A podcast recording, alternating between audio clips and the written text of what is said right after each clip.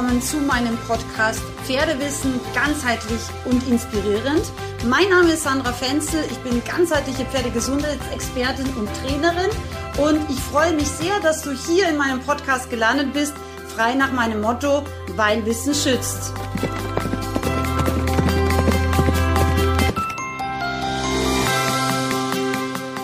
Heute habe ich mal eine ganz besondere Podcast-Episode für dich. Du weißt ja bestimmt, ich bin auch ganzheitliche Pferdetherapeutin und habe viele, viele Jahre im Endeffekt nur damit oder fast ausschließlich damit mein Geld verdient, ähm, neben den Kursen und auch dem Unterricht, den ich gegeben habe. Und heute habe ich mal eine Aufzeichnung von einem Interview von einer lieben ehemaligen Stallkollegin von mir aus meinem alten Stall, der Alex. Äh, sie hat einen ganz, ganz süßen Irish Cop, den Davy. Und ja, sie hat gemeint, ähm, sie würde mir gerne einfach mal so generelle Fragen zu den Themen Pferdegesundheit, Pferdetherapie, aber auch zu Hufen stellen. Und da hörst du jetzt die Aufzeichnung von unserem gemeinsamen Interview, das wirklich ganz, ganz beliebt war. Ähm, folge gerne auch der Alex. Sie hat ihren eigenen Podcast, der heißt Pferdetalk und sie ist auch sehr aktiv auf Instagram unter ihrem Namen Irish Cop Davy. Ich wünsche dir jetzt viel Spaß mit dem ersten Teil von diesem, wie ich glaube, sehr lehrreichen Interview. Heute haben wir einen sehr tollen Gast und zwar die Sandra Fenzel. Vielen Dank, dass du dir die Zeit genommen hast. Vielen Dank, ich freue mich sehr. Danke für die Einladung. Oder eigentlich habe ich eingeladen. Aber die Einladung wäre trotzdem gekommen. Also okay, sehr schön. Wir haben schöne Fragen gesammelt aus der Community und ihr habt auch wirklich sehr coole Querbeet-Fragen gestellt und die werden wir heute mit der Sandra beantworten. Also noch wirklich sehr coole Fragen dabei. Aber erstmal vielleicht zu dir, Sandra. Wie hast du dich denn denn überhaupt entschieden, Pferde zu deinem Beruf zu machen? Ähm, tatsächlich war das eine frühe Entscheidung. Also es war so, ich habe äh, als Kleinkind äh, klassisch erstes Wort Mama, zweites Wort Pferd, drittes Wort Papa. Also da bin ich schon ein bisschen so vom Klassischen äh, abgedriftet. Ich glaube, mein Vater hat es mir auch immer ein bisschen übel genommen. Also für mich war klar, da konnte ich noch gar nicht laufen, ich will Pferde machen. Ja, also es war mir immer klar. Und am Anfang, meine Mutter hat es manchmal nicht so ganz verstanden. Also wenn ich ein Pferd gesehen habe, bin ich total ausgerastet. Also schon wirklich auch als Baby. Also ich hatte immer einen Bezug, komme allerdings nicht aus einer Reiterfamilie. Also das denken nämlich viele, ja, die hat wahrscheinlich wahrscheinlich einen Hof daheim gehabt. Das ist Stimmt. nicht so. Mhm. Wir hatten ein Hotel und das war ehrlich gesagt auch ziemlich nervig, weil wir hatten extrem viel Arbeit. Und äh, da habe ich auch sehr früh auch angefangen mitzuhelfen. Mhm. Aber ich wollte immer Pferde machen. Und es war so, dass ich praktisch, ja, wie ich dann besser sprechen konnte, habe ich das dann auch gleich forciert und habe eigentlich dann jeden Tag, also wenn ich was will, äh, bin ich wirklich Zecke, ja, und habe dann jeden Tag auch meinem Vater, weil ich wusste, er ist es, er entscheidet, ja, mhm. jeden Tag meinem Vater gesagt, ich brauche ein Pferd, ich brauche ein Pferd, ich brauche ein Pferd. Und Der irgendwann, hartnäckig. ja, mega hartnäckig, also ist mega Zecke. Und irgendwann hat er dann in einer schwachen Sekunde, da war ich noch gar nicht in der Schule, hat er dann gemeint, ja, wenn du dann alles Einser im Zeugnis hast, dann kaufe ich dir ein Pferd. Und ich so, okay, kein Problem. War in der Schule, alles Einser nach Hause, Zeugnis, hier Papa, das ist mein Zeugnis, ja, jetzt Pferd. Und dann war er so ein bisschen überrascht. Ich glaube, er hat sich gedacht, das schafft sie eh schafft eh nicht. Sie nicht. Aber da hat er mich ein bisschen unterschätzt. Und dann hat er mir das Pferd nicht gekauft. Und dann ging es los und habe ich jeden Tag gesagt, ja, Papa, du hast gesagt, wenn ich alles eins in der Schule habe, kriege ich ein Pferd, ja.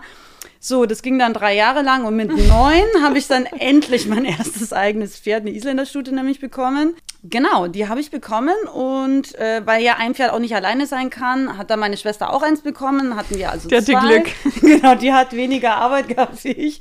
Genau, dann hatten wir zwei und diese Stute hatte ich äh, tatsächlich bis vor zwei Jahren, also die hat mich über 31 Jahre begleitet. Verrückt. Ja, und ich habe wahnsinnig viel von ihr gelernt, weil sie war auch, manche Leute würden sagen, stur. Sie war auf jeden Fall sehr speziell. Sie hatte ja auch Probleme mit den Hufen, also sie hatte Hufrollenentzündung, von Profis immer regelmäßig bearbeitet, die Hufe. Mhm. Und damals, und das war eine ganz große Erkenntnis für mich, habe ich gelernt, okay, selbst wenn es ein Profi ist, du kannst nicht komplett dein Vertrauen da reinlegen, ja. Das hat mich auch ein bisschen, das war schon sehr ernüchternd, mhm. ja, weil alle haben gesagt, okay, man muss sie jetzt einschläfern, weil das wird nichts mehr. Oh, krass. Ja, das war wirklich krass und mhm. ich habe ich war sehr verzweifelt, also ich war sie war damals irgendwie so knapp 20. Das ist jetzt für einen Isländer, es war ja ein Isländer, Ja. ist jetzt nicht so alt Nee. eigentlich, weil die können ja schon auch über 30 ganz gut werden. Und ich habe dann eben, ich habe sie dann angeschaut. Ich habe eigentlich immer mit meinen Pferden versucht, gut zu kommunizieren. Ich habe sie sozusagen dann angeschaut und habe gesagt, okay, ist es jetzt okay, wenn du gehst? Oder, Und sie war gleich so, ey, geht's noch? Ich sterbe doch jetzt. also ich habe sofort, also von meinem Gefühl war das Feedback, nee, auf keinen Fall.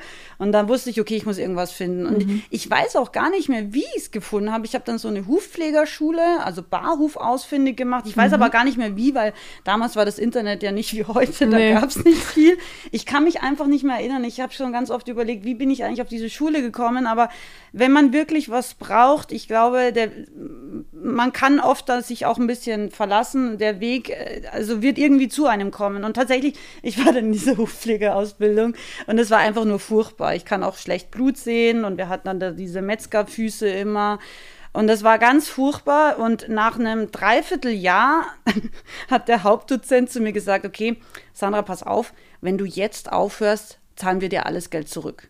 Also er Wirklich? wollte mich aus dieser Ausbildung raushauen, weil Raus- ich so untalentiert war, ja. Und äh, das erzähle ich auch in allen meinen Barhofkursen, die ich mittlerweile halte, weil ich war einfach das größte Antitalent, was es gibt unter dieser Erde, also unter dieser Sonne. Aber ich wusste, wenn ich jetzt aufgebe, dann stirbt sie. Ja, weil sie hatte ich hatte schon alle dran, alle Profis, die jetzt irgendwie in Österreich da herangezogen werden konnten. Und ich wusste, sie will nicht sterben und deswegen musste ich selber lernen. Ich habe gesagt, nee, scheißegal, wie schlecht es ich bin, ich mache das jetzt und weil ich will nicht, dass sie stirbt. Und es war dann wirklich so, ich habe dann die Hufe selber gemacht. Und es ging ja ganz, ganz schnell besser. Erstaunlich für mich eigentlich, weil, ja, weil ich war ja auch Anfänger dann. Also Ja, aber du konntest wahrscheinlich besser einschätzen, was sie braucht. ich konnte es besser einschätzen und vor allem ich hatte den Vorteil, ich konnte ja jeden Tag was machen. Ja. Ja. Und das ist ein Riesenvorteil. Und ich mache seitdem diese, also nicht gleich direkt danach, ich habe dann auch ein bisschen Zeit gebraucht, um noch zu üben und ein bisschen andere Pferde zu machen und so. Mhm. Ich habe ja ganz viele Hufe früher gemacht. Und eigentlich die Hufe, die A, keiner mehr machen wollten, äh, wollte, also Pferde, die die Hufe einfach nicht mehr gegeben haben, meistens Kaltblüter, manchmal auch Tinker. Ja, schön.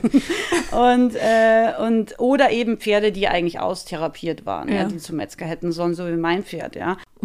Da habe ich ganz viele tatsächlich gerettet. Ich habe genau einen verloren und den habe ich auch nur verloren, weil eine Klinik gemeint hat, der hatte Hufrehe, der war drei Monate gegipst in der Klinik. Und das Endresultat war, dass sie zur Besitzerin gesagt haben, okay, wir würden jetzt einschläfern, entweder du nimmst ihn mit oder wir schläfern ihn heute ein. Ja, das war so das Endergebnis. Und dann hat diese Frau mich angerufen, hat gesagt, okay, ich wurde empfohlen, also du wurdest mir empfohlen, kannst du dann noch was machen? Ich habe gesagt, ja, ich probiere es, aber dieses Pferd war einfach mit diesen drei Monaten Gips, äh, das war, ich habe ich hab wirklich alles versucht, aber er war nicht zu retten. Aber alle anderen konnte ich retten und das waren wirklich viele, ja. Und deswegen für Hufe, da habe ich ein bisschen eine spezielle Beziehung, weil da läuft leider ganz, ganz viel falsch. Und Definitiv. Genau, und mein Werdegang war also so, ich hatte diese eine Isländerstute. Irgendwann kamen wir eben auf die glorreiche, die wir könnten auch ein bisschen züchten. Jetzt, wo wir zwei Pferde Jetzt, haben. Genau, dann haben wir ganz schnell ein drittes irgendwie gekriegt. Das hat mein Vater irgendwie aufgrund der Zähne eingekauft, weil das so tolle Zähne hatte.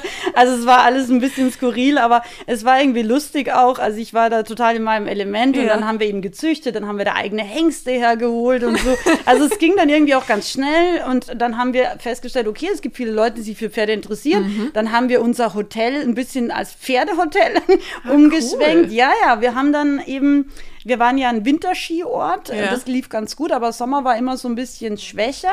Und dann haben wir da tatsächlich durch Zufall, weil immer wieder welche gesagt haben, kann ich da mal mitfahren zu den Pferden und so.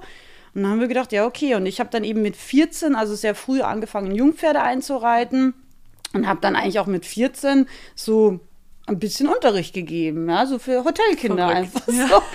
Ja, und so ging das eigentlich los und ja, ich habe dann glaube ich mit 18 meinen ersten Trainerschein, also Isländer Trainerschein gemacht und habe mich aber ganz schnell alternativ entwickelt, weil ich ja selber einen wahnsinnig schlechten Rücken eigentlich habe, also ganz schwieriges Exterieur sozusagen. ja, und fand das auch total interessant, weil ich äh, peu à peu auch ge- festgestellt habe, dass andere, also dass Pferde auch so einen Rücken haben wie ich. So ging es eigentlich los. Hast dich wiedergefunden? Ich habe mich total wiedergefunden. Dann eben in meinem Island, den habe ich auch immer noch, der ist jetzt 34, ähm, in meinem ersten sozusagen Sportpferd. Ich bin dann ja auch Turniere geritten, war da eigentlich auch ganz erfolgreich und ähm, habe aber, wie gesagt, dann auch ganz schnell diese Gesundheitsschiene aufgebaut, ja. weil ich das total spannend fand, weil ich habe seinen Rücken gesehen, habe sofort mich wiedererkannt in mhm. seinem Rücken und habe gesagt, okay, nee, ich will jetzt noch andere Sachen lernen. Habe dann eben kraniosakrale Osteopathie gelernt, ja. Pferdephysiotherapie gelernt, habe Centered Riding Instructor, also so alternativer Reitlehrer äh, äh, gelernt, was ich eine mega coole Ausbildung fand bin Gesundheitstrainerin für Menschen geworden, weil ich einfach verstanden habe, okay, es gehört immer auch ein beweglicher Menschenkörper zum Reiten irgendwie dazu. Und mein Körper war extrem steif. Ja, also durch meinen Rücken ähm, hatte ich überhaupt keine Flexibilität. Also ich hatte eigentlich auch überhaupt kein Talent zum Reiten, glaube ich. nee, ist wirklich so. Das ist, das glauben nämlich die Leute immer. Ich kein Talent zu den Hufen. Kein, kein ich hatte gar kein Talent, ja. Und das ist auch das, was ich versuche immer den Leuten zu sagen. Es ist egal, ob du Talent hast oder nicht. Wenn du was willst, dann kannst du es lernen, ja. Nur nur die Leute sind manchmal zu schnell eingeschüchtert, ja. ja? Ich war dann, ich habe dann auch für einen alten anderen Wallach, gleiches Thema ein bisschen, Dentistin aus Verzweiflung gelernt. Mhm. Ähm, das war auch ehrlich gesagt eine harte Ausbildung. Und dieser Hauptdozent hat jeden Tag zu mir gesagt, das war auf Englisch, mhm. ja, der hat jeden Tag zu mir gesagt, Sandra, du fällst sowieso durch, weil du bist so langsam, ja, wie soll sich das jemals in dieser Prüfung ausgehen? Jeden Tag hat er mir das gesagt, ja. Und ich habe immer gedacht, so, ja, ich habe immer gedacht, scheißegal, ob ich diese Prüfung schaffe. Ich mache alles, was ich kann, ja. Und mir war die Prüfung auch nicht wichtig, weil ich wollte es ja für mein altes anderes Pferd lernen, wo leider auch alle Profis versagt hatten, zahntechnisch. Und ich wusste, es sind die Zähne, aber ich hatte drei Leute dran, keiner konnte helfen. Und es war total witzig, weil wir haben die Prüfung anonym abgelegt, was ich sehr gut fand, weil sonst wäre ich sowieso durchgefallen, weil er wusste, genau, er mhm. wusste ja schon, ich fall durch. Und es war aber total witzig, weil ich habe die Prüfung damals, ähm, ist das auch schon wieder 2007 war das, ich habe die Prüfung damals als Beste in der Geschichte dieser Ausbildung abgelegt. Also keiner vor mir war jemals so gut wie ich in dieser Prüfung. Wahnsinn. Ja. Also wenn ich was will, mhm. ja, ich bin langsam und es ist so, ich brauche immer sehr lange, um wirklich auch handwerklich was zu können. Da Kenn bin ich gut. wahnsinnig langsam. Aber was, was was ich habe, ist, ich habe einen wahnsinnigen Willen zum Detail. Mhm. Ich will, dass das perfekt, diese Zähne perfekt für dieses Pferd sind. Ich will, dass Hufe für dieses Pferd so bequem sind, wie sie nur irgendwie möglich sind. Und da zählt jeder Mikromillimeter für mich, ja. Und das war immer der Unterschied. Ich war übrigens in der Hufeprüfung auch sehr gut dann im Abschluss, ja. Ich bin einfach langsam am Anfang, aber was mich dann final unterscheidet, und das ist auch in allem, was ich tue, ich versuche immer für jedes Pferd, egal ob es jetzt Training ist oder äh, Ernährung oder, oder also Therapie. Ich versuche für dieses Pferd immer alles zu finden, was es braucht, dass dieses Pferd einfach sich optimal fühlt. Mhm. Und das ist von Pferd zu Pferd tatsächlich auch unterschiedlich, ja. Das werde ich nie vergessen. Da habe ich Handarbeit gemacht. Also ich habe sie unterrichtet in Handarbeit, also die Frau und das Pferd. Und das Pferd war 850 Kilo schwer. Ja, ja. Ich, also ich komme ja daher, wo die Norika gezüchtet werden, mhm. aus Salzburger Land. Mhm. Und dieses Pferd, ich habe sofort gesehen, es lief nicht einwandfrei. Ich habe gesagt, du, irgendwas ist komisch, lass mich mal kurz den Huf aufheben. Und ich habe diesen Huf aufgehoben, der war wirklich richtig schön. Also richtig coole Hufe, richtig gut bearbeitete Hufe. Aber es war auf der Sohle ein kleiner, wie wir in Österreich sagen würden, Muggel. Mhm. Aber nicht viel, nur ganz klein. Und dann habe ich gesagt, okay, das wäre jetzt echt spooky, wenn er jetzt das ja. stören würde. Aber ich würde es gerne einfach, diese zwei Schnipsel, die würde ich jetzt gerne rausmachen. Ich hatte ja immer meine Hufmesser im Auto. Habe ich rausgemacht. Sie hat abgeschnaubt und sie ist sofort gelaufen. Ja, das Verrückt. hat die gestört. Ja, mhm. mit ihren 850 Kilo. Man denkt das oft nicht so. Ja, aber ich glaube, das ist auch das Problem bei Kaltblütern, dass man denen diese Feinheit auch abspricht und sagt, die ja. sind stumpf, die sind nicht fein. Das ist, die merken sowas überhaupt nicht. Die muss man auch hart anpacken, weil ja. sonst. Ja. Absolut, ja. Und Noriker sind oft wahnsinnig fein. Also mhm. ich hatte danach auch nochmal einen anderen Noriker, den ich unterrichtet habe. Mhm. Die habe ich immer mein kleines Vollblut genannt, weil die war mega sensibel, ja. ja. Also auch als Trainer musstest du da echt äh, dich sozusagen in deiner Mitte haben, mhm. weil wenn du Stress hattest oder so, dann war die schon raus. Das mhm. ging nicht. Also wenn du da auf die Uhr schauen musstest, ja, nee. Also es ist ganz interessant, genau. Und so habe ich halt alles Mögliche ein bisschen gelernt, teils aus Verzweiflung, teils weil es mich interessiert hat. Ich habe dann irgendwann auch noch so einen Trainer klassisch Barock gemacht, mhm. weil ich eben nicht nur unter Anführungszeichen auf Isampferde reduziert werden ja. wollte, was ja leider dann schon auch manchmal passiert. Genau, deswegen habe ich so was Allgemeines nochmal gemacht, was mich auch interessiert hat. Und ja, das ist so mein Werdegang, wobei ich tatsächlich in meinem Leben viele verschiedene Phasen hatte. Ja? Also mhm. ich habe eben eine Zeit lang, wie ich das mit den Hufen gelernt hatte, habe ich dann erstmal ganz viele Hufe auch gemacht, weil ich einfach mehr verstehen wollte, wie funktioniert das, wie, wie, wie wirkt sich das aus. Du kannst viele Ausbildungen machen, aber was am Ende dich unterscheidet oder was wirklich den Mehrwert liefert, ist die Erfahrung. Ja. ja? Und das ist egal, ob das jetzt Reiten ist oder ob es jetzt Pferdephysiotherapie ist. Du musst einfach mal 2.000, 3.000, 4.000 Pferde behandelt haben, um wirklich ein Gefühl zu haben. Ja? Und das ist das, was leider schwierig am Anfang ist, weil wenn du Anfänger bist, bist du Anfänger. Ja? ja? Und ich habe es immer so gehalten, ich habe erstmal, ich hatte ja viele Pferdefreunde. Ich würde sagen, auch. du hattest auch genug eigene Pferde. Ich hatte eigene Pferde, genau. Ich hatte bis zu 20 eigene Pferde, also wir als Familie einfach. Da habe ich natürlich geübt und experimentiert. Gerade mit den Hufen habe ich da ganz, ganz viel auch experimentiert und gelernt. Ja, fand ich total interessant. Und ich hatte immer auch viele Pferdefreunde, weil ich bin ja eben ganz früher auch Sport geritten mit den Isländern damals. Und da habe ich immer gesagt, du kann ich mal dein Pferd ein bisschen ja. behandeln. Und die waren immer so, ja klar, kaputt gemacht habe ich nie was. Mhm. Ja, da, die konnten nur profitieren. Und das habe ich oft über Jahre gemacht. Ich habe kein Geld genommen. Mein Vater war ja immer am Rande des Wahnsinns. Der hat gesagt, wie kann man so viel Geld für Pferdeausbildung? Ich habe jeden Cent, den ich hatte, ja, den ich verdient hatte, habe ich sofort wieder in Pferde investiert. Und ich war immer so, nee, ich weiß noch nicht genug, als dass ich Geld dafür nehmen kann.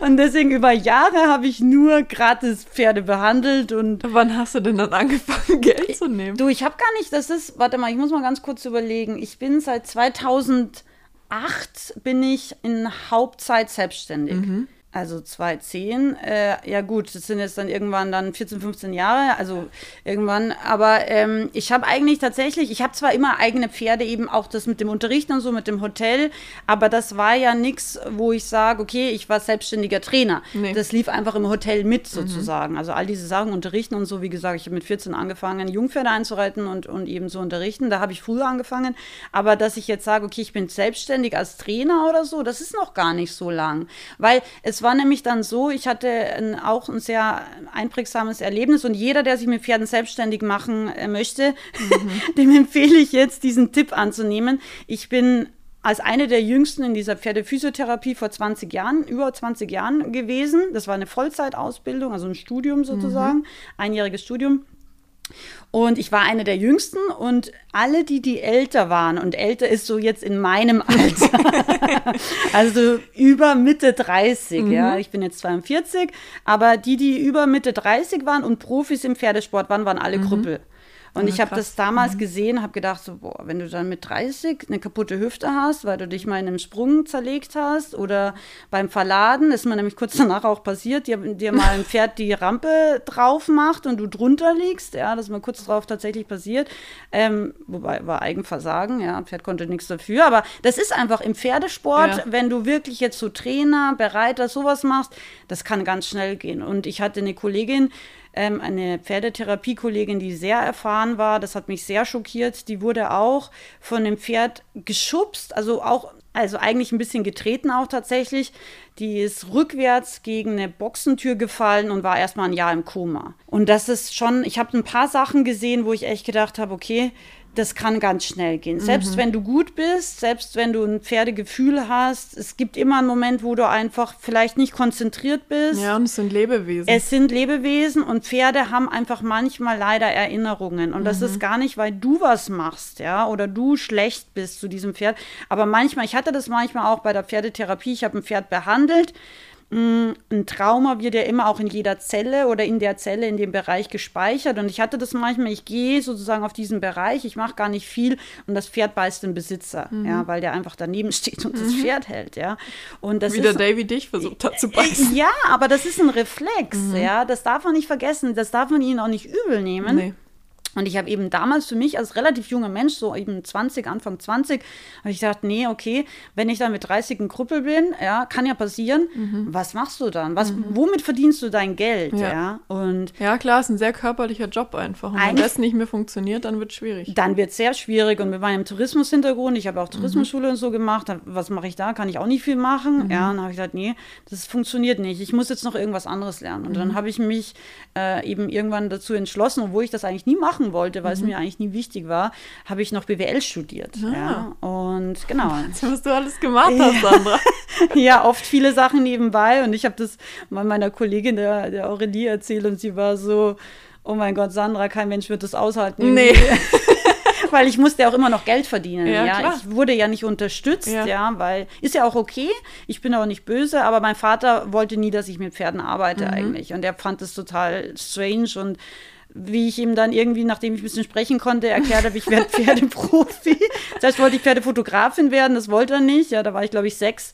Und dann hat er gesagt, nee, auf keinen Fall. Dann habe ich gesagt, ja, okay, dann werde ich Reitlehrerin. Habe ich dann gesagt. Ich glaube, die wenigsten wissen so früh, was sie werden und ziehen es dann auch wirklich durch. Ja, ich wusste es immer schon. Das ist auch ein Vorteil, weil du deinen dein Weg schneller ebnest. Auch wenn der Fokus ist da. Der Fokus war da und das hatte ich eben, wie gesagt, sehr früh. Aber ich hatte keine, meine Mama hat immer gesagt, ja, mach was, was dich glücklich macht. Dann habe genau. ich gesagt, okay, ich mache Pferde. Mhm. Aber ich hatte jetzt nicht eine finanzielle Unterstützung. Ich habe mhm. alle meine Ausbildungen selber bezahlt und das war auch ganz schön teuer tatsächlich. Mhm. Deswegen, ich hatte bis zu vier Nebenjobs, ja, um das zu finanzieren, mhm. ja.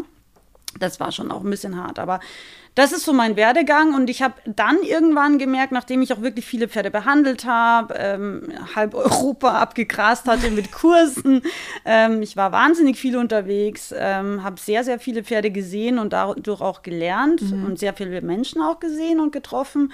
Aber da habe ich dann irgendwann gesagt, okay, es gibt so viel Unwissenheit und da habe ich mich auch nicht ausgenommen. Mhm. Ja, ich habe ja selber mein erstes Pferd mit den Hufen ruiniert, obwohl ich es gut gemeint habe mit mhm. Profis. Mhm. Ja, aber nichtsdestotrotz ist es total entgleist, ja.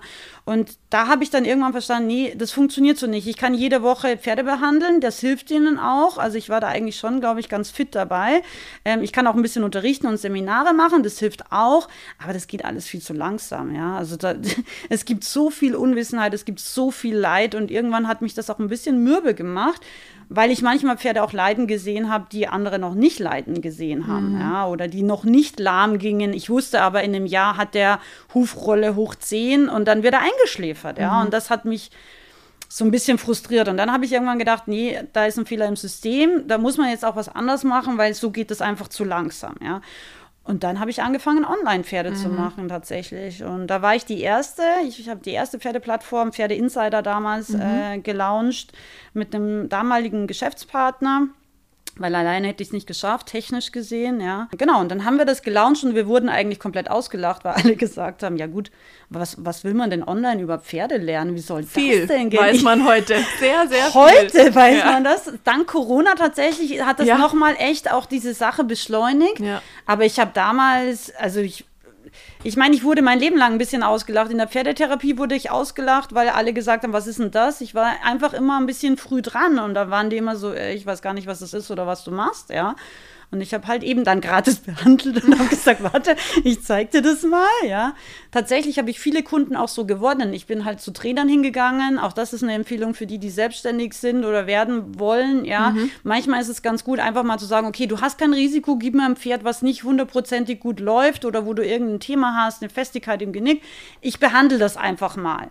Und wenn du da solide Arbeit leistest, also ich hatte die kritischen Leute am Anfang sind oft meine größten ähm, Multiplikatoren geworden. Ja, man muss sich auch oft, wenn es um Tiere geht, erstmal das Vertrauen verdienen. Und wenn die dann die Resultate sehen, da stehen dir dann natürlich die Türen offen. Absolut, ja. Und ich war, wie gesagt, ich war früh dran. Damals gab es Pferdetherapie noch gar nicht. Mhm. Ich habe auch immer noch die Domain pferdetherapie.at.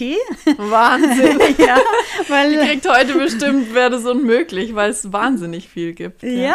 Aber ich glaube, es ist auch einfach wichtig, sich weiterzubilden, damit man auch selber, man braucht meistens Profis oder jemand, der einem helfen kann, auch bei den Hufen, aber du musst trotzdem Grundwissen haben, dass du überprüfen kannst, ob, mhm. das, ob das so richtig ist. Und da ist es auch, was würdest du sagen, wie lang dürfen die Abstände zwischen den Hufterminen sein? Weil das ist ja auch, man hört meistens darauf, auf das, was dein Hufpfleger, Hufschmied dir dann sagt und hat aber selber eigentlich da wenig Fähigkeiten, es einzuschätzen. Also das kann man leider so gar nicht sagen, weil ich mache ja meine eigenen Pferde immer noch selber. Mhm. Ich mache jetzt eigentlich kaum mehr Fremdhufe, weil ich einfach die Zeit nicht habe. Aber meine eigenen Hufe tatsächlich, wenn ich es zeitlich irgendwie hinkriege, mache ich ungefähr alle zwei Wochen. Ja, also es ist auch so, ähm, was viele Leute nicht so verstehen, ist, Hufe wachsen je nachdem, was du fütterst, wie viel Bewegung diese Hufe haben und eben auch wie viel Feuchtigkeit sie haben, mhm. schneller oder langsamer. Also ich denke, jeder kennt das irgendwie im Frühjahr, wenn die aufs relativ frische Gras kommen, äh, irgendwie zwei Wochen, zack, auf einmal sind die Hufe da mega lang oder so, ähm, weil einerseits fehlt dann der Abrieb, weil sie halt nur auf der Wiese stehen ja. und nicht am Paddock vielleicht, wo es Schotter gibt und mhm. andererseits kriegen sie halt auch sehr, ich sage jetzt mal hochwertiges im Sinne von gehaltvolles mhm. Futter, ja, und dann sind sie noch im Morgentau, es regnet vielleicht auch regelmäßig und dann wachsen Hufe, sage ich immer, wie Schwammerl, ja, mhm. also wie Pilze, ja, und deswegen deswegen, zwei Wochen können bei manchen Pferden schon zu kurz sein, ja. Äh, bei anderen Pferden können aber sechs bis acht Wochen gut funktionieren, ja. Wie ich früher noch beschlagene Pferde hatte, ähm, habe ich immer geschaut, also ich habe eigentlich immer versucht, die Abstände nicht zu lange zu halten, weil das ist das, was äh, wirklich auch die Hufe sehr nachhaltig schädigt. Mhm. Das heißt, ähm, wenn ich ein Eisenpferd hätte, würden meine Abstände maximal acht Wochen sein weil der Huf sonst immer mehr ähm, einen sogenannten Sohlenzwang entwickelt. Ja? Das heißt, das Eisen kann sich ja nicht verbreitern. Hufe wachsen konisch, das heißt, sie sind unten breiter wie oben. Mhm. Ja? Wenn das Eisen sozusagen das nicht zulässt, drückt es irgendwann die Sohle nach oben. Und das ist zum Beispiel auch ein Grund, warum dann Hufrollenprobleme entstehen, mhm. weil der Druck von unten nach oben zu groß wird. Ja? Würdest du sagen, wenn man die Möglichkeit hat, würdest du Barhof empfehlen? Ähm, tatsächlich, ich würde immer Barhof empfehlen. Mhm. Also kein Pferd, kein eigenes Pferd jemals würde jemals ein Hufeisen wiedersehen. Es gibt für mich überhaupt keine Theorie, dass ich sage, okay, in dem Moment würde ich mein Pferd beschlagen. Mhm. Ja, auf gar keinen Fall. Ich würde meine Pferde immer so arbeiten und hochtrainieren. Und Hufe sind trainierbar, das vergessen auch viele, ja, ähm, dass sie fähig sind, eben ohne Eisen zu laufen. Ich habe ja auch ein paar Prüfungen in meinem Leben schon gemacht. Ich musste auch für diesen einen Barocktrainer Geschichte habe ich das noch gar nicht so lange her, drei oder vier Jahre, habe ich zum Beispiel das Reitabzeichen 3 FN gemacht. Mhm. Da musst du L, Dressur, L zwei Sterne Dressur reiten und A zwei Sterne Parcours springen. Und ich war dort mit meinem eigenen Lusitano. Ich war die Einzige, die nur ein Pferd hatte. Alle anderen hatten ein Springpferd und ein Dressurpferd, obwohl das ja jetzt nicht die Wahnsinnshöhe sind. Aber ja. gut, man muss so ein Parcours, muss man trotzdem auch irgendwie schaffen. Mhm. Ja. Und dann war der auch noch barhuf und hatte keinen Nasenriemen. Ja, also es war, sie waren völlig schockiert. Sie haben auch gleich wieder gesagt, nee, springen, das wird er nicht schaffen. Ja, aber er hat super gemacht. Ja, Barhuf ohne, ohne irgendwelche Riemen und Zeugs. Ja, ähm, aber was ich sagen will, ist, Hufe sind sehr, sehr gut trainierbar. Und ich überlege immer auch mal, ich hätte da schon auch mal Lust, mal so ein Turnier zu gehen, einfach um zu zeigen, mhm. ich kann auch S-Dressur reiten ohne Eisen. Ja, und ich kann es auch ohne Sporen, wobei ich nichts gegen Sporen habe, wenn man Sperrriemen. Ich kann es auch sehr ohne Sperrriemen. Der, ja. ja. also ich brauche das alles nicht. Mhm. Ja, wenn man eine solide Basis hat, ja, ich kann auch mit meinen Pferden ins Gelände, Freestyle, das ist völlig egal. Aber das ist total wichtig. Es ist, ähm, wenn man ein Grundverständnis hat, und deswegen ist mein Hashtag auch, weil Wissen schützt, mhm, ja, genau. wenn man ein Grundverständnis hat, ja, dann hilft einem das in allen Bereichen wahnsinnig weiter und dann kann man auch manche Sachen selber lösen, mhm. die vielleicht ein Profi gar nicht lösen kann oder einfach in dem Moment anders versteht oder was genau. würdest du denn sagen, wenn man jetzt auf der Suche ist nach einem Hufpfleger für sein Pferd oder dann in dem Fall vielleicht auch ein Schmied? Woran erkennt man denn, dass der gut ist, wenn man jetzt selber nicht so wahnsinnig viel Wissen mitbringt? Also man erkennt es an vielen Sachen. Man erkennt es äh, erstens meiner Meinung nach daran, dass die Hufe einfach für mich tatsächlich, und da bin ich auch ein bisschen Künstler, für mich gesunde Hufe schauen immer schön aus. Ja. ja, jede Asymmetrie ist schon ein Hinweis, dass irgendwas nicht so gut läuft. Mhm. Jeder Spalt ist ein Hinweis, dass irgendwas nicht so gut läuft. Jede Einblutung, ja, das sieht man leider oft nur bei den helleren Hufen. Beim Davy sieht man es gut, ja. Genau, also so rote oder lilane. Mhm. Blutergüsse Blutergüsse mhm. oder auch äh, sehr starke Gelbstichigkeit. Mhm. Ja, ist ein Hinweis auf Entzündungsdrohungen. Das heißt, die Grundfarbe muss die Grundfarbe sein. Also wenn es weiße Hufe hat, sollen die weiß sein und nicht irgendwie komisch gelblich oder eben komisch rötlich. Ja, bei schwarzen Hufen, wie gesagt, sieht man es nicht so gut. Ja, dann ist es so, viele Pferde kämpfen mit Strahlfäule. Ja, das ist entgegen dem, was viele Leute sagen, ist seltenst ein Haltungsproblem. Das ist fast immer in 99,99 Prozent der Fälle ein Bearbeitungsproblem, mhm. ja, weil der Hufmechanismus nicht ordentlich funktioniert mhm. und dadurch einfach der Huf kein Immunsystem hat, mhm. ja, und das ist super wichtig. Also Strahlfäule, da muss man sich sofort Gedanken machen, was macht der eigentlich mit meinen Hufen? Asymmetrien muss man sich Gedanken machen, was macht der da? Ähm, wenn das Pferd zum Beispiel nicht gerne die Hufe gibt, mhm. auch das ist für mich ein Indikator, weil entweder die Hufe werden nicht korrekt gemacht, manche Pferde sind da sehr sensibel mhm. Oder aber, ehrlich gesagt, es ist menschlich nicht so passend. Ja, auch das gibt es leider manchmal. Definitiv. Ja, also für mich ist auch ein guter Hufpfleger immer auch ein guter Horseman oder ja. Horsewoman. Ja, ja, weil das gehört da dazu. Ähm, und dann ist es natürlich so, wie läuft mein Pferd? Ja, das ist natürlich auch sehr ausschlaggebend. Ja, also das ist leider für den Laien manchmal ein bisschen schwierig zu beurteilen. Und ähm, zum Beispiel nur um mein, auf meine alte Stute nochmal zurückzukehren, die ist ja leider vor zwei Jahren im 39. Lebensjahr gestorben, aber es ist fast 20 Jahre, nachdem sie hätte einschläfern sollen. Und sie war topfit bis zum Schluss, ist rumgaloppiert, rumgebuckelt und hat sich oh, einfach ihres Lebens erfreut. Mhm. Ja. Und bei ihr war es zum Beispiel so, das fand ich mega erstaunlich, ich konnte die immer nicht sitzen, weil die mhm. hatte so sehr, ähm, wie soll ich sagen, sehr harten Trab, ja, sehr stoßend. Und ich meine, ich war ja kein Profi, ich bin ja auch nicht als Profi geboren, so als kleines Kind so. Das war echt. Du wolltest aber immer einer werden. Ich wollte immer einer werden und deswegen habe ich sie auch gekriegt, weil sie hat mir viele wichtige Grundsteine ja. Äh, gezeigt und auch äh, mir in die Wiege gelegt fast, ja. Ja, ja. Und auf jeden Fall war es so, diese Hufe waren immer sehr steil Mhm. Und was auch sehr wichtig zu beobachten ist, ist, Hufe sollten immer ungefähr gleich hoch und auch von der Schräge gleich sein, weil aufgrund der natürlichen Schiefe haben wir meistens einen steileren und einen flacheren Huf und ein guter Hufbearbeiter wird es sehen und auch da entgegenwirken mhm. von unten und der Pferdebesitzer muss dann das korrigierende Training dazu machen. So funktioniert es und anders nicht. Also man muss immer die Hufe und das Training auch zusammennehmen. Und was ich total erstaunlich fand, ich habe ja dann eben die Hufe aus Verzweiflung selber gemacht. Ich habe die ein paar Mal gemacht. Ich habe sie dann auch wieder geritten, wie sie dann wieder reitfähig war. Und ich konnte dieses Pferd aussitzen, ja. Der Rücken war beweglich, sie hat geschwungen. Mhm. Der ganze Bewegungsablauf war von diesem kurzen, hackligen, sehr stumpfen Bewegungen, mhm. ja, also ein kurzer, hoher Schwingbogen hatte sie, ist sie zu einem flachen, viel elastischeren Gang gegangen. Und das innerhalb von kürzester Zeit, bei einem Pferd, was ja damals knapp 20 Jahre alt war.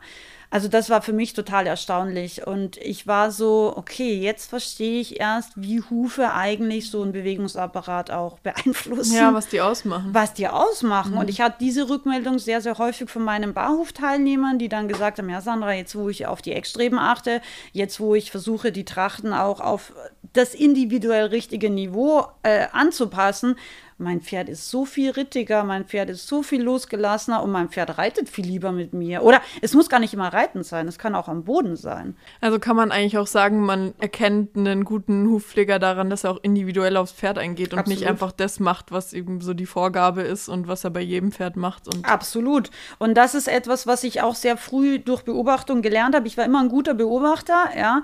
Ähm, ich habe gelernt, es gibt Schmiede. Bei mir zu Hause in Österreich speziell. Es gab Schmiede. Ich habe den Huf aufgehoben. Ich wusste sofort, wer war der Hufschmied weil jeder Huf hat e exakt gleich ausgeschaut. Egal, ob es jetzt ein Araber war, ein Tinker war, ein Noriker war oder äh, äh, ein Iberer war. Ja, mhm. völlig egal. Jeder Huf hat gleich ausgeschaut, ja. Und daran kann man schon erkennen, es ist kein guter Hufschmied ja. oder Hufpfleger, ja? ja, weil es kann nicht sein. So ja. wie Pferde unterschiedliche Huftypen sind mhm. und auch ihr Körper ganz unterschiedlich ist und arbeitet, so sind auch Hufe unterschiedlich zu bearbeiten, ja. Nur das können wir natürlich, wenn wir nur ein Pferd haben, können wir das schlecht beurteilen, ja. Ich habe halt immer viele Pferde gesehen, weil ich viele Pferde behandelt habe, aber ähm, generell, ich glaube, die generelle Regel ist, wenn ein Pferd gut läuft, wenn es mit dem Hufpfleger gut zurechtkommt, also rein emotional auch, ja, wenn es ähm, im Endeffekt auch nicht wirklich so fühlig ist, wobei Fühligkeit kann natürlich auch andere Sachen haben. Ja, das ist nicht immer nur Hufbearbeitung, es kann zum Beispiel auch Ernährung sein, mhm. ein wichtiger Punkt. Und wenn es im Endeffekt tatsächlich optisch schöne Hufe hat, ja, also keine Bollen, äh, keine Spalten, keine Risse und auch von unten, wenn ich das aufhebe, das hat eine gleichmäßige Form. Ja, ein, eine Hufhälfte schaut aus wie die andere Hufhälfte. Das ist für mich schon mal ein relativ valides Zeichen. Plus keine Strahlfäule eben oder Mauke oder sowas, hat nämlich auch sehr, sehr häufig mit den Hufen zu tun, ja. Ähm, das ist schon mal, glaube ich, eine gute Grundrichtung, ja. Sehr gut. Dann sind natürlich wahnsinnig viele Fragen zum Thema Training gekommen, weil das ja, glaube ich, auch so ein bisschen das ist, wofür du langsam bekannt bist. Mhm. Und da war die erste Frage, was empfiehlst du für Trainings? Natürlich für mich auch relevant bei rückenschwachen Rassen, wie zum Beispiel Tinker und Friesen, die einfach schon allein von ihrer Genetik da Nachteile haben. Mm, also für mich ist es immer am allerwichtigsten und das ist leider etwas, wo ich auch ein bisschen gegen den Strom schwimme, aber was ich auch über Beobachten wiederum gelernt habe, ist, mhm. es gibt ja so ein bisschen mittlerweile zwei Lager, wobei ich das eigentlich unschön finde, das so zu nennen, aber vielleicht um es auf den Punkt zu bringen, es gibt die Leute, die ihre Pferde sehr tief reiten, auch in Richtung vorwärts-abwärts sehr viel arbeiten mhm. und dann gibt es so die anderen, die sagen, nee, das mache ich nicht, ist nicht natürlich und will ich auch nicht, ja, so ein bisschen. Und dann gibt es so ein bisschen welche dazwischen, die so ein bisschen so oder ein bisschen so machen. Ähm, bei mir ist es tatsächlich so, ich habe ja, ich habe schon viel Unterricht immer gehabt, aber dadurch, dass ich ja auf dem Land gelebt habe, war das immer ein Rieseneck. Das heißt, ich musste immer irgendwo hinfahren, meine Pferde in den Hänger stellen, wir hatten keine Halle, also ich bin immer rumgegurkt und habe also ich hatte, glaube ich, Unterricht so bei allem, was Rang und Namen hat. Also wirklich alle Strömungen, wirklich. Und ähm, habe dann auch eben wahnsinnig viele Pferde behandelt, ja, und habe dann irgendwann ein Schema gefunden, wo ich sage, okay, es ist interessant, wenn die so geritten werden, weil oft habe ich mir das auch mal angeschaut. Als Therapeut war für mich interessant, wie die gearbeitet werden, habe ich mir das angeschaut. Und dann habe ich ein Schema gefunden. Ich habe festgestellt, Pferde, die stark nach unten gearbeitet werden, ja, tatsächlich haben eine hohe Neigung, Hufrollenentzündungen, Fesselträgerschäden, Sehnenschäden, also vorne vor allem zu haben, diffuse äh, Schulterlahmheiten, ähm, immer wieder auch äh, Iliosakralprobleme, weil das ist wiederum gekroppelt, wenn man es osteopathisch sieht. Ähm, und da habe ich dann irgendwann verstanden, nee, dieses immer so in den Boden reiten kann eigentlich gar nicht so gut sein, weil ich stelle fest, die Pferde, die das aktiv so machen, sind tendenziell viel, viel häufiger anfällig und wirklich auch ja, Arthroseneigung zum Beispiel, ein ganz wichtiges Thema. Und dann habe ich gedacht, so, nee, irgendwann ist dann auch wieder ein Fehler im System.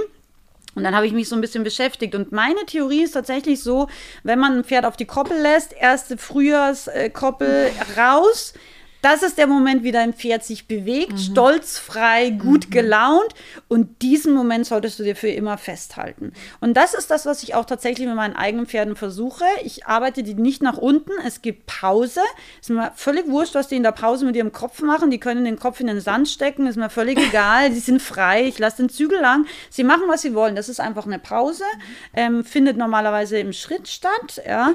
Aber alles, was dazwischen ist, ich nenne das Arbeits- oder Trainingshaltung, versuche ich die Balance zu verbessern. Und wer meine Isländer-Stute kennt, ja, das ist so der Prototyp vom auch schwierigen Exterieur, also wahnsinnig voranlastig, wahnsinnig schwerer, tiefer Hals, ja, wahnsinnig Riesenschädel auf diesem eigentlich relativ kleinen Körper. Es ist so, die hatten aber einen sehr süßen Schädel. Aber sie hat einen süßen Schädel und sie hat auch viel in diesem Kopf, ja, ist ein ganz wiffes Pferdchen.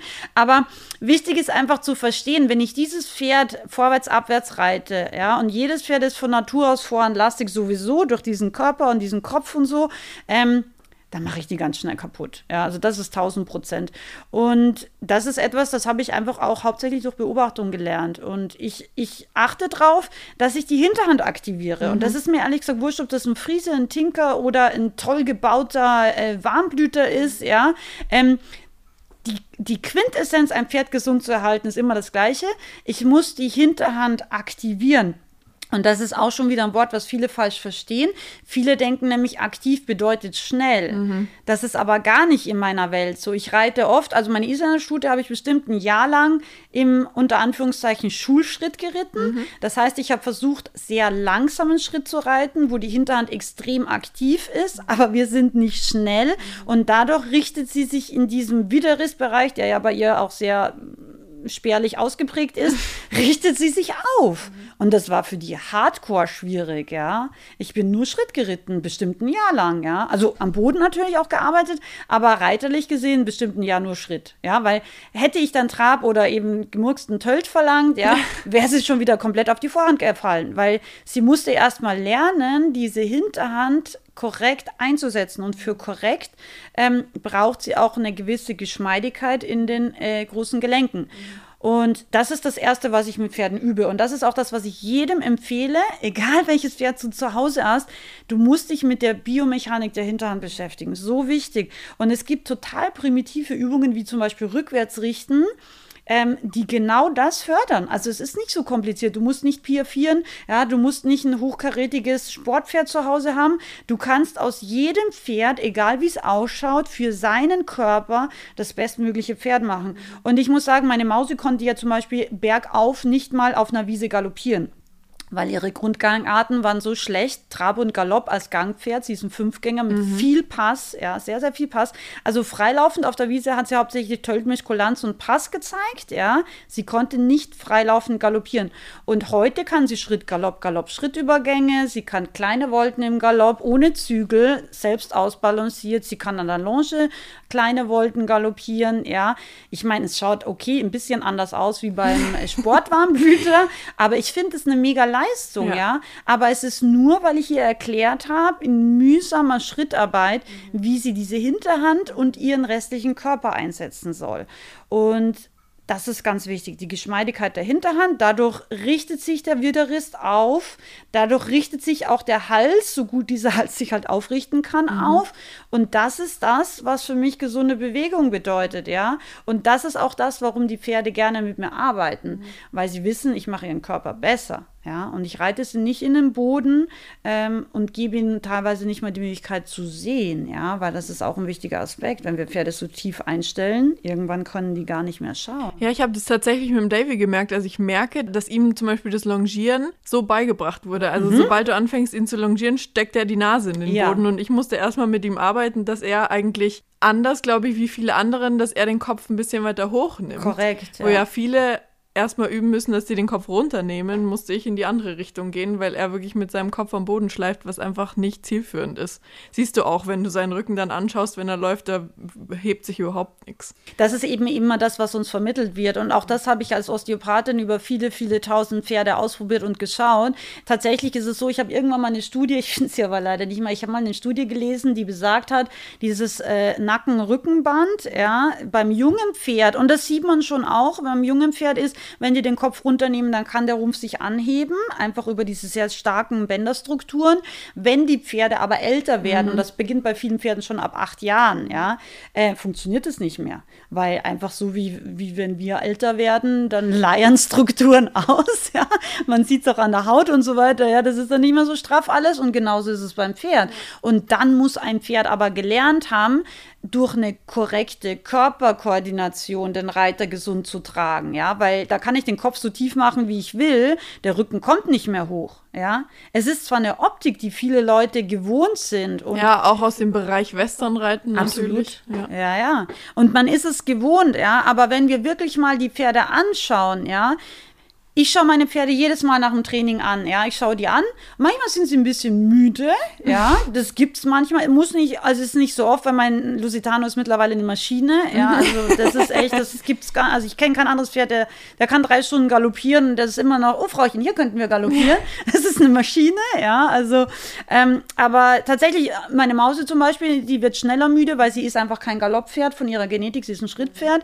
Das heißt, wenn ich mit ihr tatsächlich viel Galopp arbeite, dann ist es so ja, war jetzt heute schon anstrengend, aber war voll gut. Ja, also das heißt, ich schaue in Pferdeaugen, die mir immer sagen, hat Spaß gemacht, hat was bewirkt. Ja, jetzt bin ich zufrieden müde. Mhm. Ja, und wenn ich andere Pferde anschaue, und das habe ich ganz oft und das finde ich sehr erschreckend, ist, die schauen einfach nur stumpf apathisch tot aus, ja. Also, aber das ist was, was wir leider auch oft gewohnt sind. Ja, dass wir Pferde haben, die einfach stumpf sind. Aber da ist dann eigentlich auch, die Frage kam nämlich auch tatsächlich oft, wie kann man die Motivation im Training steigern und eigentlich für mich dann auch den Spaß, weil wenn du sagst, du schaust in stumpfe Augen, dann fehlt ja absolut auch der Spaß und die Motivation und dann stimmt ja ganz viel im Training nicht. Nee, und es ist im Endeffekt so, wir dürfen nie vergessen, ein Pferd ist ein Bewegungstier. Mhm. Ja, sie machen eh zu wenig Bewegung, leider ja. in unseren domestizierten Haltungssystemen allgemein. Vor allem, wenn sie ja. noch in der Box stehen oder so. Genau, das kommt dann noch dazu. Und im Endeffekt ist es so, dass gute Bewegung, und das ist beim, bei, bei einem Lauftier noch viel krasser als jetzt bei einem Menschen zum Beispiel, gute Bewegung fördert extrem die Energie des Pferdes mein, einer meiner Grundsätze ist, jedes Training muss Energie kreieren. Das ist bei manchen Pferden sehr anstrengend. Zum Beispiel bei meiner Fiola, ja, wenn die nicht warm ist, das heißt, das Becken arbeitet eben noch nicht korrekt, ja, muss ich erstmal viel Energie kreieren, um dieses Pferd in Energie zu bringen. Und tatsächlich, ich muss manchmal ein bisschen lachen, weil ich habe eine Praktikantin, die ist äh, mit mir öfter bei den Pferden und wenn die Fiola gesattelt ist, die hat so ein bisschen zu große, so eine Schabracke. Die ist ein bisschen größer, ich Großpferd, aber das ist so eine spezielle, die wollte ich halt gerne für sie. Gibt es halt für Kleinpferd nicht. Jetzt ist jetzt so ein bisschen große Schabracke. Dann manchmal klopfe ich mit der Gerte drauf, ja. Und dann mache ich es wieder. Und dann mache ich es wieder und steigere meinen Impuls so lange, bis eine Reaktion kommt. Und das hört sich manchmal an, wie wenn ich Teppich klopfe. Ist mir aber völlig wurscht, weil ich mache es korrekt. Ich fange mit der kleinsten möglichen Hilfe an. Wenn sie nicht reagiert, muss ich nachsetzen. Ich setze so lange nach, bis sie reagiert. Und es ist wie bei einem Dieselmotor, bei, früher bei einem Rasenmäher. Ja, manche kennen das nicht mehr, aber du musst den einmal, da musst du ein paar Mal ein ja. bisschen aktiv werden und dann läuft er auch. Und mhm. bei ihr ist es genau so. Viele Leute würden Kleine aber. Rasenmäher. Ja, sie ist ein Rasenmäher, sie ist ein Dieselmotor, ja. Und das ist, es gibt Tage, da ist sie mehr Dieselmotor und Tage gibt es weniger Dieselmotor. Aber ähm, würde ich, und das machen viele, die hören nach dem dritten Mal Nachsetzen der Hilfe auf. Mhm. Und das Ergebnis ist Zero. Und dann komme ich mit so einem Pferd nie in eine gute Bewegung. Im Endeffekt ist es so, meiner Erfahrung nach, die Motivation wird einerseits dadurch gesteigert, dass wir Dinge machen, die für das Pferd sinnvoll sind.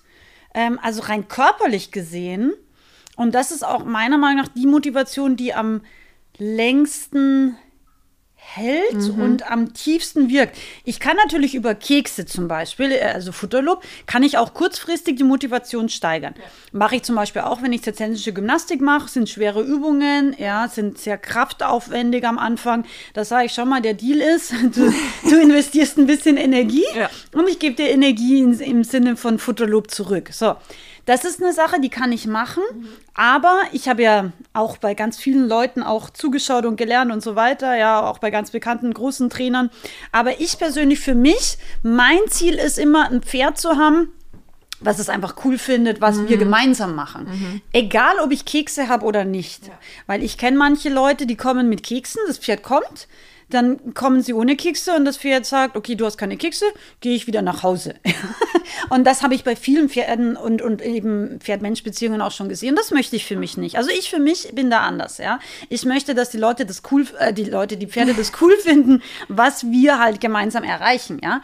Und das ist für mich äh, eigentlich der Schlüssel zur Motivation. Und deswegen für mich die Motivation hängt in erster Linie mit dem korrekten Training mhm. zusammen. Mhm. Und das korrekte Training ist im Endeffekt die Aktivierung der Hinterhand. Und das ist auch, warum Pferde eben dann lange gesund bleiben. Also meine Pferde werden ja alle sehr alt, ja, und sind auch wirklich fit bis zum Schluss. Also ich will es nicht verschreien, aber wenn sie jetzt nicht irgendwie eine blöde Verletzung oder sowas haben, ja, meine Pferde sind wirklich alle bis zum Schluss auch reitbar, ja. Und das, wir sprechen bei, also mit Ü30, ja. Ja, das ist das genial. Ist, ja, und ohne Arthrosen und nichts. Mhm. Die haben auch keine irgendwelche komischen Stoffwechselkrankheiten, das haben die alles nicht, ja. Und ähm, die Fütterung ist relativ primitiv bei mir. Ich mache da nicht sehr viel, aber ich mache das, was meiner Meinung nach wichtig ist. Also selektiv einfach das zuzufüttern, was vielen fehlt. Ähm, aber wie gesagt, die Motivation ist für für mich immer gekoppelt an biomechanisch korrektes Training. Und das ist eigentlich nicht so schwierig, weil wenn du ein Seitenfoto von deinem Pferd machst und du machst nach drei Monaten möglichst das gleiche Seitenfoto und du siehst einen positiven Effekt, ja, dann wirst du schon nicht so schlecht dabei sein. Dann wird über kurz oder lang dein Pferd auch Motivation haben, ja, weil es merkt, sein Körper wird besser, es wird Dass agiler, tut. es tut ihm gut. Das ist genauso wie wenn wir Yoga machen. Manchmal ist es Genau. am Anfang ein bisschen nervig und anstrengend, ja, oder ins Fitnessstudio gehen. Aber wenn wir dann da rausgehen und dann irgendwann auch sehen, okay, ich bin fitter, ja, ich bin leistungsfähiger, das ist ja für ein Beutetier auch wichtig, fit zu sein, Ja. ja. Also das kann ja auch einer der Gründe sein, warum sie eben unter Anführungszeichen chara- charakterlich schwierig sind, weil sie sich nicht gut fühlen, ja. Und dann Absolut, oder weil sie Schmerzen haben und es einfach nicht richtig oder irgendwas zwickt und sie es könnten, sie können es nicht richtig kommunizieren. Korrekt. Oder sie kommunizieren und werden aber leider nicht gehört. Das gibt es ja leider auch häufig. Das stimmt, genug. das Ja. stimmt, das stimmt. Genau, also die Motivation, wie gesagt, ist für mich eigentlich immer ein Ergebnis aus gutem Training. Natürlich ist es für Pferde immer schön und das, darauf achte ich schon auch, dass wir dem Pferd ein bisschen Abwechslung bieten, ja. Aber tatsächlich, wenn ich jetzt zum Beispiel, früher hatte ich ja viele so Problempferde und Korrekturpferde, die gar nicht mehr geritten oder händelbar waren, also wirklich schwerwiegende Fälle. Ähm, da war es so, ich habe mit denen zwei, drei Wochen immer die gleichen Übungen am Boden gemacht, im Schritt. Und da hat jeder gesagt, okay, Sandra, jetzt spätestens nach der ersten Woche äh, muss man eigentlich jede Übung schon überall raushängen. Das war aber nicht so, Ja. weil sie gemerkt haben, okay, mit diesen ganz subtilen kleinen Bodenarbeitsübungen werden sie immer ein bisschen besser Ja, und Routine kann auch Sicherheit bringen. kann auch Sicherheit bringen, absolut. Ähm, und kann eben auch so ein Pferd, was so ganz gegen den Menschen Mhm. ist, erstmal helfen, eine positive Arbeitsatmosphäre und so weiter wiederzufinden. Ja. Ja, absolut. Es kam auch eine Frage, wo wir jetzt auch schon beim Muskeln und wie das alles aufgebaut ist, sind. Eine Followerin hat gefragt, mein Tinker ist extrem einseitig bemuskelt hinten, wie sie da entgegenwirken kann. Ähm, also da ist auch wieder die Frage nach der Ursachenforschung. Ja, was ist die Ursache? Das kann jetzt tatsächlich eine extreme äh, natürliche Schiefe sein. Das kann schon möglich sein. Ähm, und das ist eben auch ein Punkt. Die Pferde sind ja ihr Leben lang schief. Und wir müssen uns vorstellen, wie viel Zeit verbringen wir mit den Pferden? Vielleicht eine Stunde. Ja. Ja. Lass es eine Stunde sein. Ähm, gehen wir jetzt mal im Schnitt von einer Stunde am Tag aus. Das heißt, 23 Stunden am Tag sind sie immer noch schief. Wenn wir aber, und das ist auch ein Schlüssel zum Erfolg, wenn wir den Pferden aber Bewegungsabläufe zeigen, die sie besser machen, wo sie sich dann auch besser fühlen, und das sieht man auch im Ausdruck der Pferde, ja, ähm, dann werden sie das auch ohne uns anwenden, ja. Und das ist eigentlich auch ähm, interessant zu beobachten, ja, weil meine eigenen Pferde, ich habe da wahnsinnig viel gelernt von ihnen, ja. Also mein Lusitano war ja ein ko kompletter Körperklaus, ja. Also er konnte sich gar nicht bewegen. Er ist auch über jeden kleinen äh, unebenen äh, Erdhügel oder Wurzel drüber gefallen. Das war extrem Stress für ihn, weil er wusste, okay, wenn der Säbelzahntiger kommt, er wird fallen, ja. Er ist so, er konnte, er war wirklich, es war so, also ich, als ich ihn gekauft hatte, ja, jeder war so, okay, was ist das denn? Und ich so, naja, das wird mal ein Lusitano, wenn es ein bisschen besser ausschaut, aber er hat wirklich ganz furchtbar ausgeschaut, Ja. ja, aber es hat schon seinen Grund gehabt, ich habe wahnsinnig viel gelernt, ja. Ähm, das heißt, für ihn war einfach das schon extrem motivierend, dass ich ihm gezeigt habe, wie kannst du deinen Körper besser verwenden. Und heute macht es sich oft einen Spaß, ja, wenn er auf der Koppel ist, dann macht er alle möglichen Dressurlektionen, er findet es witzig, ja, ähm, weil, er, weil er einfach ein gutes Körpergefühl hat. Und ich, Genau, das war nämlich auch eine Frage. Da kam, mein Pferd hat überhaupt kein Gefühl dafür, quasi wie lang, wie groß es ist, wo hört es auf und wie kann man das schulen? also eine einfache Sache ist immer ähm, erstmal zum Beispiel diese Tellington-Bandage, Ja, das kann ja. man auch im Internet eingeben, da findet man Bilder dazu. Das gibt ein, einem Pferd einfach eine gewisse Umrahmung. Die sind auch übrigens nicht teuer, also das ähm, ja. ja, kann, Kann- man gut mal investieren. Kann man auch, wenn man so wie ich ganz geizig ist, dann nimmt man einfach eine alte Baumwoll-Bandage, die man eh nie verwendet und äh, knüpft sich da einfach so einen Achterloop draus. Genau. Ähm, aber das ist das eine, aber vor allem, und das war bei ihm auch, der war auch sehr schief. Der war auch ungleichmäßig, wobei er hatte nicht viel Muskeln, ähm, aber er war sehr schief und ähm, tatsächlich die Schiefenkorrektur macht immer ein besseres Körpergefühl. Aber die Schiefenkorrektur tatsächlich ist viel schwerer, als wir denken. Das ist leider echt so. Ich befasse mich seit äh, mindestens 20 Jahren damit und jedes Jahr finde ich wieder ein neues Detail, wo ich mir denke, boah, hätte ich das mal vor einem Jahr gewusst, ja, hätte ich vielleicht dem einen oder anderen noch schneller helfen können oder auch bei meinen eigenen Pferden noch schneller besser werden können. Aber dadurch merkt man auch einfach, man lernt nie aus. Also man ist nie an dem Punkt, wo man sagt, so, jetzt weiß ich alles. Nee, also wenn man an dem Punkt ist, ist man auf jeden Fall, äh, glaube ich, an dem Punkt, wo man nicht mehr besser wird. Ja, und das ist auch wichtig. Ähm, aber die schiefen Korrektur im Endeffekt, wir müssen immer überlegen, und das ist so die Grundregel, wo hat das Pferd mehr Gewicht? Mhm. Ja, also in einer Schulter normalerweise, das sehen wir auch an den Hufen. Und dann das Gewicht von der einen Schulter auf die andere Schulter balancieren. Plus, ähm, für mich ganz elementar ist, ich muss insgesamt Gewicht von der Vorhand auf die Hinterhand transportieren, weil jedes Pferd ist vorhandlastig. Also wir sprechen von einer durchschnittlichen 60-40-Verteilung ungefähr, ja, je nachdem, wie das Pferd gebaut ist, ja. Das heißt, wenn ich es schaffe, von der Vorhand Gewicht auf die Hinterhand zu transportieren, wird mein Pferd automatisch schon weniger schief sein, ja. Und dann haben wir leider zwei Hinterbeine, die auch unterschiedlich arbeiten, ja. Das eine hat mehr Tragkraft sozusagen, das macht die kürzeren äh, Schritte, Tritte, Sprünge. Und das andere ist das Schubkraftbein, ja, was zwar größere Bewegungen macht, aber sehr häufig außerhalb vom Körpermittelpunkt arbeitet. Das heißt, im einen Bein muss ich sagen, okay, du musst unter den Körper, unter den Rumpf spuren und zum anderen Bein muss ich sagen, okay, ein bisschen mehr Abdruck, ein bisschen größere Bewegung, ja. Und das müssen wir erstmal auch lernen und dem Pferd verständlich machen. Und bei manchen Pferden geht es relativ schnell, weil sie einfach nicht so schief sind. Bei anderen Pferden, so wie bei meinem Lusitano, kann das schon echt lange dauern, bis wir da sehen, okay, langsam hat er seine Beine verstanden und kriegt sie auch sortiert, ja. Ähm, und wenn ein Pferd sehr unterschiedlich bemuskelt ist, ja, wie gesagt, es kann die Schiefe sein, aber es kann schon auch mal ein Trauma oder ein Sturz oder so gewesen sein, ähm, dass das Pferd einfach eine Schonhaltung hat. Das ist auch ganz, ganz wichtig, dass wir nie vergessen, Pferde können auch Schonhaltungen entwickeln und das kann bei Pferden innerhalb von drei Tagen passieren, also sehr schnell. Und dann müssen wir ihnen auch wieder durch äh, Reha-Training zeigen, wie es seinen Körper zu verwenden hat. Aber das ist einfach auch wo ich ansetze. Ich versuche den Leuten einfach ihr Handwerkszeug mitzugeben ja. und zu sagen, okay, du bist der Trainer deines Pferdes, ja, und du siehst dein Pferd im Optimalfall vielleicht sogar jeden Tag oder fast jeden Tag und jeden Tag kannst du neu überlegen, wie kann ich ihm heute helfen, gerader zu werden und damit auch motivierter wieder. Ja. Schiefe ist auch ein absoluter Motivationskiller. Ja, ist ganz, ganz wichtig. Ja, weil es ihnen damit nicht gut geht. Korrekt. Was auch, finde ich, immer ein größeres Thema wird in, in Sachen Training auch und in Haltung, Trageerschöpfung. Mhm. Was kann man dagegen tun? Ist genau wie erkennt man das überhaupt? Oh, Trageerschöpfung hat ganz viele Kriterien. Also Trageerschöpfung bedeutet ja eigentlich nichts anderes, dass der Rumpf sozusagen nach unten abgesackt ist. Ja, das heißt auch hier, ich empfehle immer wieder auch mal ein Seitenfoto zu machen. Natürlich ist, ist es so, wir müssen auch äh, ehrlich sein, jedes Pferd hat einen anderen Körper. Ja, und es gibt einfach Rassen, die ähm, wie soll ich sagen, von ihrem Grundkörper eher dazu neigen auch, ja. Also meine Isländerstute wäre zum Beispiel auch so ein Typ, ja, die da ein bisschen äh, äh, vorprogrammiert ist.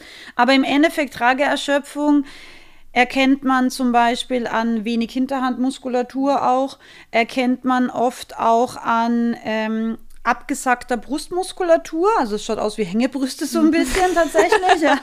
ähm, erkennt man meistens auch an einem eher kugeligen Bäuchlein. Also früher hat man manchmal auch so Raufutterbauch gesagt, mhm. ja, ja, das ist aber nicht korrekt. Nee. Wenig Rückenmuskulatur und wenig Trapezmuskulatur, also das ist auch ein ganz, ganz wichtiger Punkt. Die Muskulatur, die direkt unterm, hinterm Schulterblatt ist, ganz, ganz wichtige Muskulatur. Wenn wir da so Löcher haben, und das haben viele Pferde, ist es sehr häufig, dass sie in Richtung Trageerschöpfung gehen. Und dann ist es natürlich auch, wie bewegt sich ein Pferd. Mhm. Wenn jetzt ein Pferd dazu neigt, eher den Kopf hochzutragen, und damit meine ich jetzt nicht eine gute stolze Haltung, sondern eben einfach wirklich hochzutragen und den Rücken wegzudrücken, ähm, dann ist es eben so, dass dass das sehr oft Pferde sind, die uns eigentlich gar nicht mehr gesund tragen können, ja. Und ein trageerschöpftes Pferd wird immer kurz- oder mittelfristig zu Blockaden im Rücken neigen und auch eben wenig rittig und wenig motiviert sein, mhm. ja, weil natürlich, wenn der Körper nicht gut ist, dann kann unser Pferd auch nicht sich für uns positiv bewegen, auch schon gar nicht unterm Sattel. Ja. Sattelprobleme, Gurtungsprobleme sind auch häufige Zeichen. Und ähm, auch noch ein Zeichen wäre zum Beispiel, wenn am Bauch gibt es so eine äh, sehr eklatante Vene, dass das so ein bisschen hervortritt. Daran kann man es auch oft mhm. ganz gut erkennen, mhm. weil der ganze Stoffwechsel ist gestört. Ja. ja. Genau. Und also alle Arten von Festigkeiten können auch schon ein Hinweis sein. Ja. Ich hoffe, der erste Teil hat dir gefallen. Der zweite Teil kommt auch schon am Donnerstag, den 15.07. raus. Ähm, also unbedingt äh, meinen Podcast gerne hier gleich abonnieren, damit du immer gleich Bescheid bekommst, wenn die nächste Podcast-Episode erscheint. So versäumst du auch keine. Und du erhältst sie natürlich auch etwas früher, weil ähm, auf gewissen Plattformen erscheinen die sonst mindestens einen halben Tag später. Wenn du abonniert bist, wirst du das sozusagen ja bevorzugt. Ich freue mich sehr, wenn du ähm, in meinem Kanal dabei bleibst und äh, mir auch Feedback gibst. Schreib mir gerne eine E-Mail an info.sandrafenzel.com oder auch auf Instagram oder Facebook in dem jeweiligen Podcast-Beitrag. Freue ich mich immer wahnsinnig über Kommentare und natürlich auch generell über Bewertungen in meinem Podcast. Dann bis Donnerstag. Liebe Grüße.